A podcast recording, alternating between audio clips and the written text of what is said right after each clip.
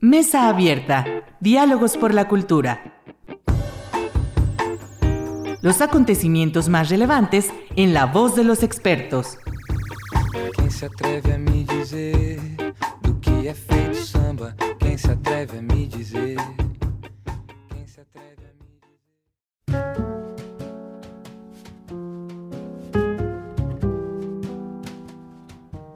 ¿Qué tal? Muy buenas noches. Bienvenidos a su programa Mesa Abierta, Diálogos por la Cultura. Soy Irlanda Godina para Radio Universidad Autónoma de Aguascalientes. Y vamos a hablar de música, de industria, también vamos a hablar de temas de género y me da muchísimo gusto que nos acompañe para esta edición Magda Valdivia. Bienvenida, Magda. Hola, muchísimas gracias por la invitación, Irlanda. Gracias a ti. Igualmente, ¿no? Igualmente, ya estaban platicando antes de empezar la grabación y le, te decía, no, no, no, vamos, porque sí, es un gusto Acá, con Magda, sí. el lavadero, ¿no? Magda, tú tienes ya muchos años trabajando en la industria musical y algo que me, que me gusta mucho de ti y de otras promotoras que también por ahí conozco es esta vocación que tienen e interés, sobre todo relacionado con la brecha de género en el sector de la industria musical, ¿no? Desde tu perspectiva, Ujú. eh, a partir de las condiciones que estamos viviendo actualmente, ¿tú crees que eh, esta brecha se ha hecho más amplia o sí se ha podido reducir a través del uso de estas plataformas, por ejemplo, en el tema de la industria musical con respecto a las mujeres? No, yo creo que es más bien se, se abrió, ¿eh? Se abrió la brecha. Eh, ahorita, por ejemplo, en redes sociales, yo tengo de, perdón, yo tengo ya cuatro años trabajando y, siguiendo todo este tipo de movimientos de mujeres en la industria musical, ¿no? Y au- ahora, por ejemplo, lo que veo en redes sociales, que he estado siguiendo muchos grupos este, feministas de la, de la industria, ¿no? En redes sociales hay ya muchísimos grupos, entonces yo creo que ya hay más apertura, hay más, un poquito más de libertad y más apertura que nos dio la, el encierro, ¿no? La digitalización, lo que decíamos ahorita, ¿no? De que pues aprender a vivir con la digitalización y se han abierto muchos, muchos canales, muchos canales. Sí he notado ahorita mucha apertura, ¿no? Y he estado siguiendo un montón de grupos de toda Latinoamérica y pues de todo el mundo, ¿no? Claro. Sí, sí, sí creo que sí ha abierto más. Oye, Magda, y, y, por ejemplo, eh, esto ah, es, es complicado, o sea, ¿qué beneficios has encontrado tú con respecto a hacer esta promoción desde estos medios comparado con los, otras, los otros mecanismos, ¿no? Sobre todo porque, bueno, tú estás muy, muy, muy adentrada en lo que tiene que ver con los mercados, ¿no? Este, las plataformas, ¿no? Eh, como, FilmPro o otros en otros países, ¿no? En, lo- en los cuales también participas. ¿Qué, ¿Qué diferencias tú has encontrado con respecto a estos mecanismos también? ¿Ha agilizado también? Hay, hay, hay quienes dicen que, bueno, que también se están perdiendo ciertos aspectos que, que están relacionados con un poco con el marketing, con, con la presencialidad que también implicaba para este tipo de, este tipo de foros, ¿no? ¿Qué cambios ves? ¿Qué ventajas ves con respecto Mira, a lo que tenemos ahora? Ahorita de lo, lo que comentábamos, que estamos aprendiendo este nuevo lenguaje eh, de digitalización, ¿no? Lo que, lo que comentábamos hace ratito antes de empezar. Todos estamos aprendiendo. Toda la parte de, mercadotecnia, toda la parte de, publicidad, o sea, se, es- se está transformando, se está transformando. El otro día me decía una amiga músico, bueno, música, eh, me decía, es que me hablaron de una agencia de publicidad, pero ya las agencias de publicidad ya no sirven, me decía, ¿no? Yo le decía, pero ¿cómo que no sirven? No, no, ya son obsoletas, dice, ahorita ya todo es redes sociales, es digitalización. Entonces, no es que sean obsoletas, es que ya tenemos que cambiar el lenguaje, ¿no? Tanto discursivo como nosotros que nos dedicamos a la difusión de las culturas, los mismos músicos, qué lenguaje vamos a usar, vamos a estar utilizando, cuál es el, el consumo, qué cambio también está exigiendo el consumidor. Y, y las ventajas que yo veo es que hay más visualización, hay muchísimo más visualización, ¿no? Eh, Y más en todos, eh, todo el aspecto de género, hay más información, más información, hay más grupos, este, sí, eh, hay más unidad, más comunidad. Eso sí, yo he visto esta ventaja en la parte de digitalización, ¿no? Y, eso no complejiza, Magda, porque, bueno, ah, también hay quienes comentan que hay una sobreoferta también, ¿no? Que hay Sí, claro. Y, y eso, eso sí, ¿cómo, ¿cómo se ha complejizado también desde ahí? Bueno, mira, lo de la sobreoferta ya tenemos mucho escuchándolo, y más en la industria independiente, ¿no? O sea, de la música. En la música independiente, todo lo indie, todas las disqueras independientes ya eh, está sobresaturado el mercado, ¿no? Ahora, con la digitalización brotaron, pero así ¿no? Muchísimo. Salieron artistas y artistas y artistas, o muchísimo. Pero siempre, siempre ha existido, ¿eh? Siempre ha existido. Hay, aquí más bien creo que se ha estado hablando también mucho, que yo creo que ahí tendremos que, eh, encontrarle, es la, mm, eh, el nuevo consumo que te decía ahorita, ¿no? Y la gente lo que está pidiendo ahorita son nuevas experiencias, porque ahorita todo es el fast, ¿no? El, todo es rápido, todo es rápido. Los, el TikTok que te dura siete segundos y son siete segundos de una canción y solo te aprendes una estrofa. Entonces, que realmente los artistas, ¿cuál es el lenguaje eh, artístico? ¿Cuál es el mensaje artístico que quieren dar si quieren crear un público, si quieren hacer cierto mercado o si quieren nada más hacer una cierta tendencia? O sea, ¿para dónde va dirigido, no? O sea, todo esto. Y, además yo recuerdo, alguna vez platicábamos en un café la última vez que nos vimos por acá en Aguascalientes. Eh, eh, y me acuerdo mucho de esa conversación porque tú me decías la importancia que debe también tener un, la, importancia de un sentido social, ¿no? De incluso de una poética social que debería tener un proyecto musical, ¿no? A partir de, de, estas condiciones, ¿es posible eh, encontrarlo también? Sí, de hecho, mira, em, este año pues no pudimos realizar el, segundo encuentro iberoamericano de mujeres en la industria musical gracias al COVID, ¿verdad? O sea, ya, y ni digital lo quisimos saber porque ya sabíamos que iba a estar, iba a haber demasiado, demasiado y nos íbamos a perder, ¿no? En, la digitalización. Entonces preferimos cancelar el evento, pero eh, lo que estamos haciendo, porque pues lo estamos ahora sí que reinventando el encuentro para igual hacerlo de una forma híbrida. Estamos buscando ahorita cómo hacerlo para el, año que entra. Pero uno de los objetivos, lo que vamos a estar buscando mucho en este encuentro, es lo que le llaman el artivismo, ¿no?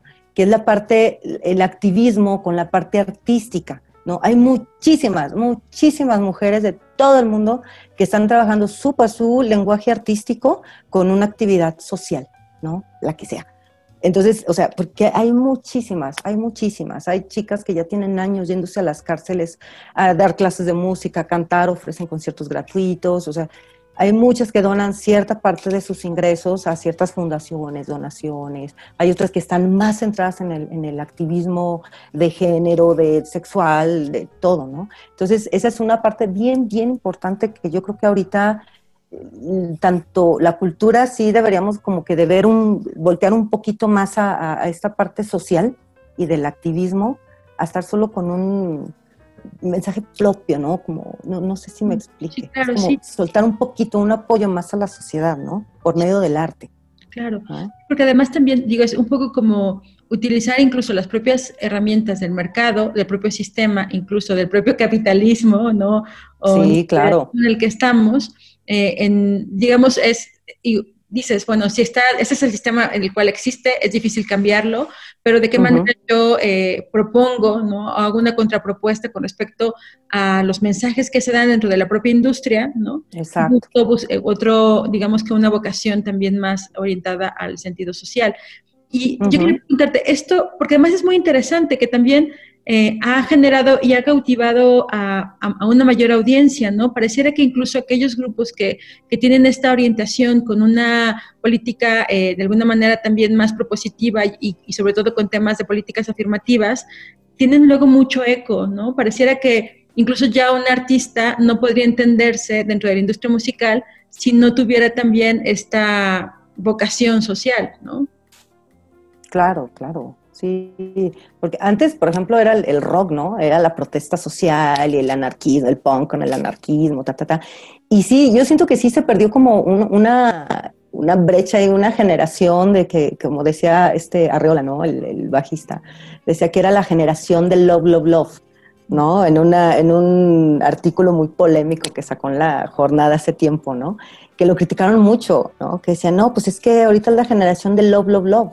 Y sí es cierto, o sea, sí se perdió ahí como mm, alguna generación, ¿no? De, todo era peace and love, pero, pero la parte social no, como que se les hacía un poco delicado tocarla, ¿no?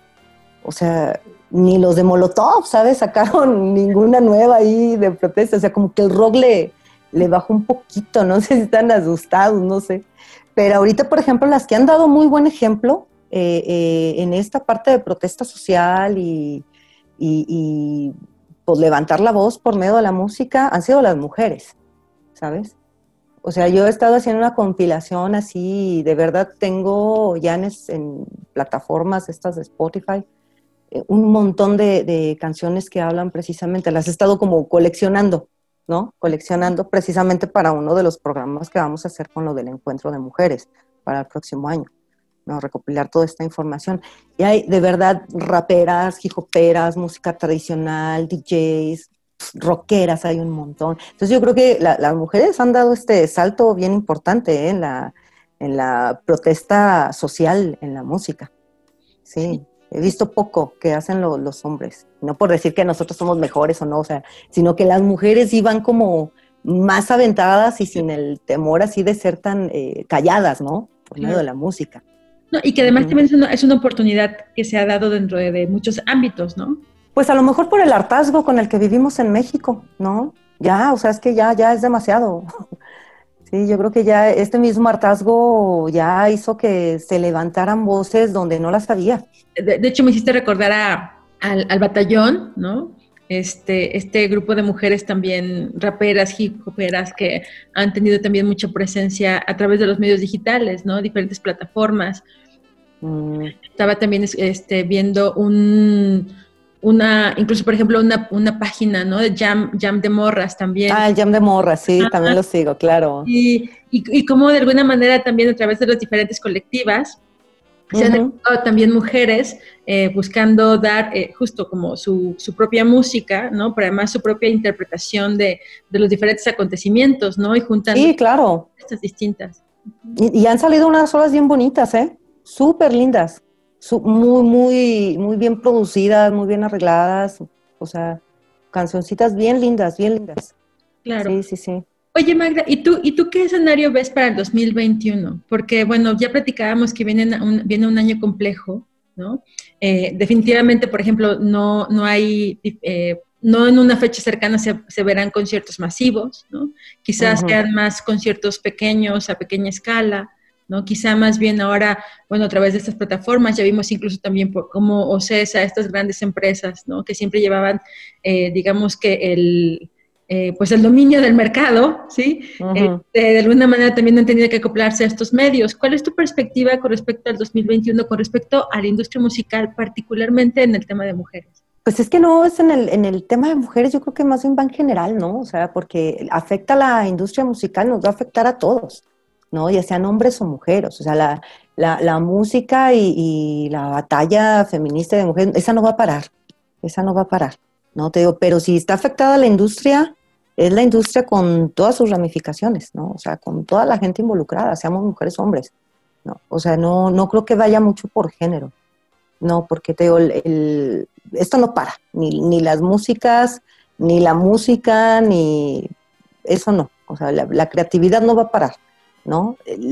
Pero si no hay eventos y seguimos todavía frenados, a todos nos va a afectar y vamos a seguir todavía en, la parte de la digitalización. Yo, por ejemplo, en mi caso, desde Ada Verde, toda la parte de promotoría, eh, pues todo 2021 lo estoy manejando en la parte digital. O sea, no, no estoy ofreciendo a ningún lado el grupo presencial porque pues ni lo sé y tampoco voy a arriesgarme y tampoco quiero como eh, soñar, ¿no? De que ojalá, o sea, ojalá, ojalá y algún día sí ya podamos decir, ya podemos ir, ¿no? Y ya podemos traer un grupo, pero no lo veo ahorita eh, eh, viable, ¿no? Ahorita todo es digital, todo es digital. Sí, no, no, no creo que regresemos, a lo mejor sí, como dices tú, paulatinamente, los conciertos masivos no creo que regresen pronto, no creo te decía, o sea, a mí me va a tocar la vacuna en mayo, junio, ¿no? O sea, yo no voy a poder salir hasta esa fecha y quién sabe si cómo nos vaya o no sabemos, no sabemos. Entonces te digo, yo por mi lado, yo no me, no, no voy a arriesgar a nadie hasta que no estemos completamente seguros de que podamos salir y todo lo voy a manejar, todo lo digital. También es otra ventaja, ¿eh? La digitalización. ¿Cuáles serían esas ventajas? ¿Qué, qué, tú ves como, como, ventajoso con respecto a estas Mira, por ejemplo, eh, yo veo ventajas en muchos festivales en donde no podemos asistir porque no tenemos un apoyo desde el gobierno para, para la eh, sacar para que vayan grupos a un festival, ¿sabes? Por muy así muy impresionante que sea el festival, el gobierno a lo, a lo mucho te va a dar un boleto de avión, ¿no? Entonces, como siempre, los, artistas en México le tenemos que rascar de nuestra propia bolsa, no tenemos apoyo, etcétera, ¿no? Entonces, muchos festivales que no podíamos ir, ahorita ya podemos tener una presencia, aunque sea digital, ¿sabes? Entonces, obviamente son conciertos pagados por festivales internacionales, y haces presencia. No conoces el país, no tienes la experiencia de estar en el escenario, ta, ta, ta, pero esa es una ventaja, que puedes estar en los festivales de donde tú quieras, ¿no? O sea, hacerte la difusión, hacer presencia, visualizar tu trabajo. O sea, esa es una de las ventajas, ¿no? Que yo, les decía a, muchos de los artistas con los que trabajo, les decía, bueno, pues viajaremos digitalmente, vámonos a dar la vuelta al mundo eh, de forma digital, pues ni modo, hasta que se pueda, pues ya vemos otra vez tocar puertas, a ver dónde nos abren puerta para, ir a hacer presencia, ¿no? Pero por lo pronto, pues digitalización. Pero es lo que yo voy a trabajar este, el próximo año. Sí. Sí, no, no, hasta que nos permitan ya poco a poco a ver en qué foros están abriendo. Pero ahorita no, yo no. Claro, además hay algo que me parece muy interesante de la forma en que tú trabajas y es que también esas alianzas, ¿no? O sea, de alguna manera también buscas, este, con, incluso en otros países, gente que tiene la misma vocación que tú tienes, ¿no? De alguna manera eso también se ha mantenido a lo largo de estos últimos, últimos meses y, ha sido también, eh, digamos que, crucial para tu desarrollo profesional en el tema de, los grupos y las bandas que tú, con las que tú trabajas. Mm, pues bueno, en comunicación he estado en comunicación con muchísima gente, ¿no? O sea, viendo a ver cómo estamos, qué nos procuramos, cómo van ellos, o sea, en otros países, pues, cómo va el movimiento, cómo se están moviendo. ¿No? las redes ahorita, pues sí se siguen manteniendo, se siguen manteniendo. Creo que nos hemos visto más que cuando no estábamos en, encerrados, ¿no? Ahorita con Zoom, todos los días me, puedo ver todos los días con, amigos. Cuando no estábamos encerrados, no.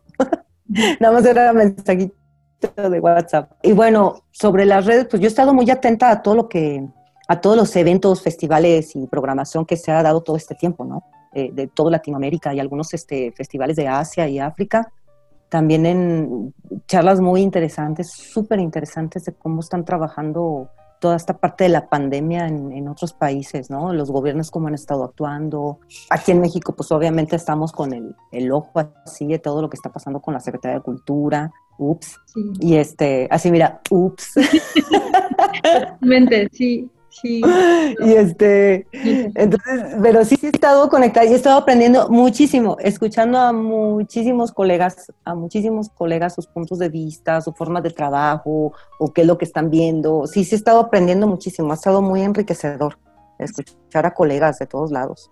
Oye, Magda, y por ejemplo, algo que también quería preguntarte es, mm, ahorita tú mencionabas con respecto a los conciertos que se dan eh, a, través, a través de las plataformas digitales, ¿no? O sea, sigue siendo eh, el concierto, aunque esté en esas plataformas, la principal fuente de ingreso de los artistas, ¿no? Porque en realidad yo escuchaba eh, un estudio sobre Spotify, ¿no? Entonces decía, bueno, en realidad, en el, el, no recuerdo ahorita la cantidad de artistas, pero no sé, creo que son como 10, no recuerdo bien, pero que eran los que en realidad tenían el 97% de los ingresos de Spotify, es decir, que no, que en realidad ese 3% este, se distribuía entre miles y miles de bandas.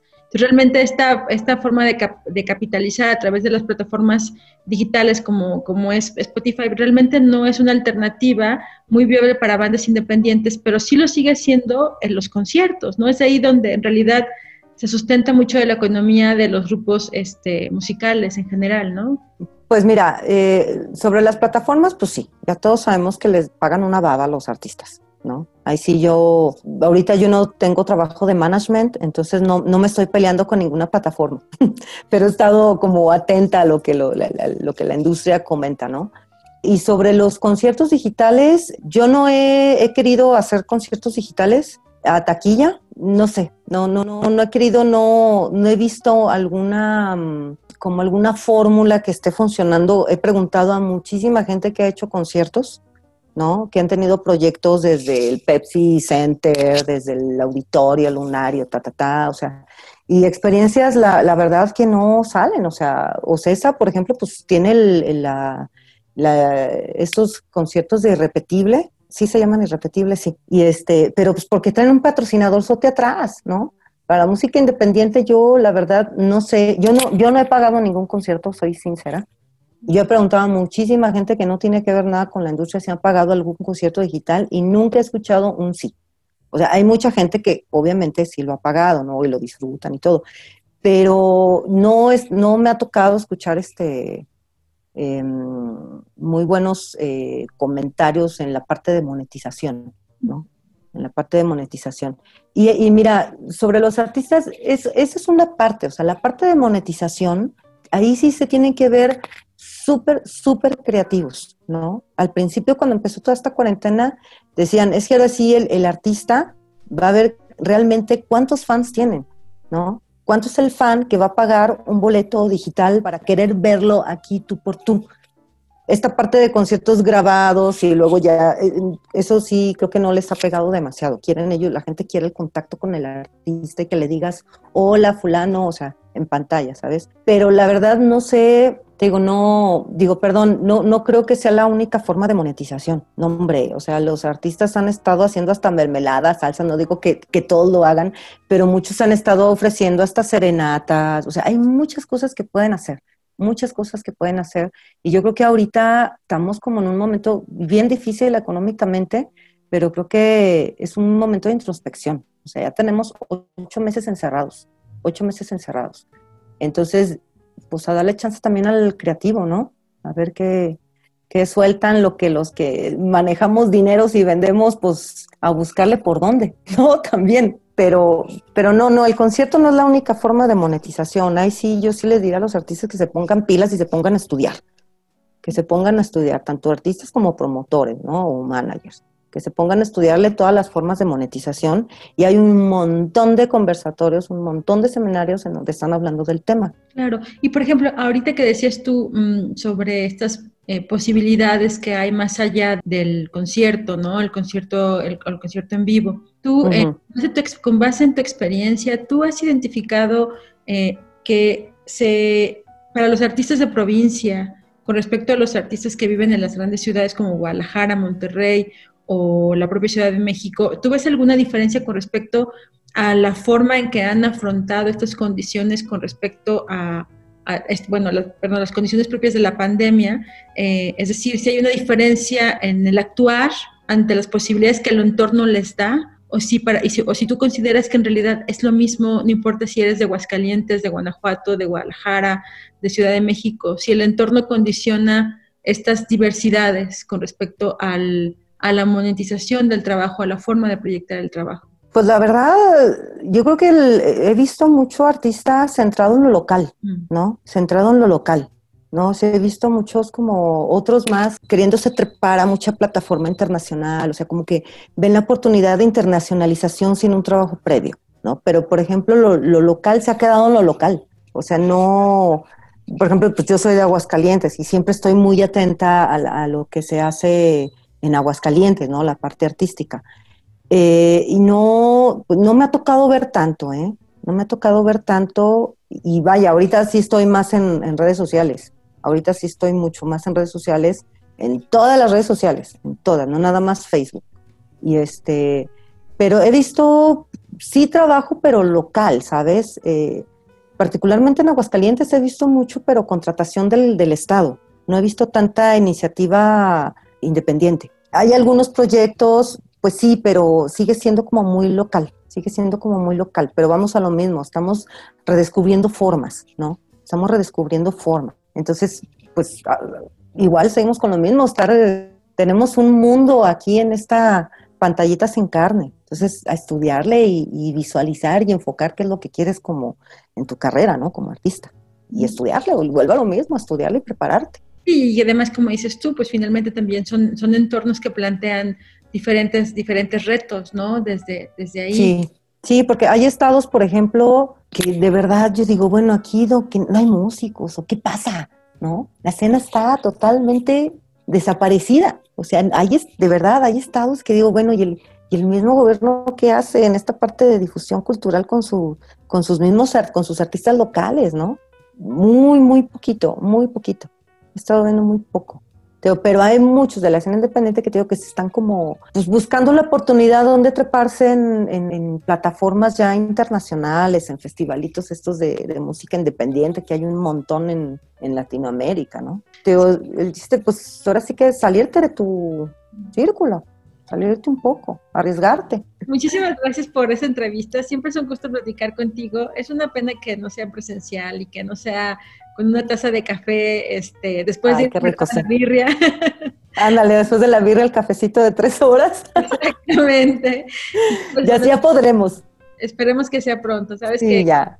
que te admiro muchísimo. Que muchas gracias igualmente y pues mucho éxito en los proyectos, mucho éxito también con Ara Verde y bueno, con todo lo que has estado trabajando a través de esas plataformas y pues un gusto tenerte en el programa aquí para Radio Universidad. No, pues muchísimas gracias a ti y este y pues saludos a todos los que nos están escuchando y viendo y este bueno, pues muchas gracias. Y aquí andamos a la orden. Gracias, Magda. Y muchísimas gracias también a quienes nos escuchan a través de nuestra página en Facebook, Mesa Abierta, Diálogos por la Cultura, también a través de Anchor. Eh, muchas gracias también a Checo Pacheco que nos apoya en la edición de este programa y bueno, pues a cuidarnos mucho y nos vemos la siguiente semana. Que tengan excelente noche. Gracias.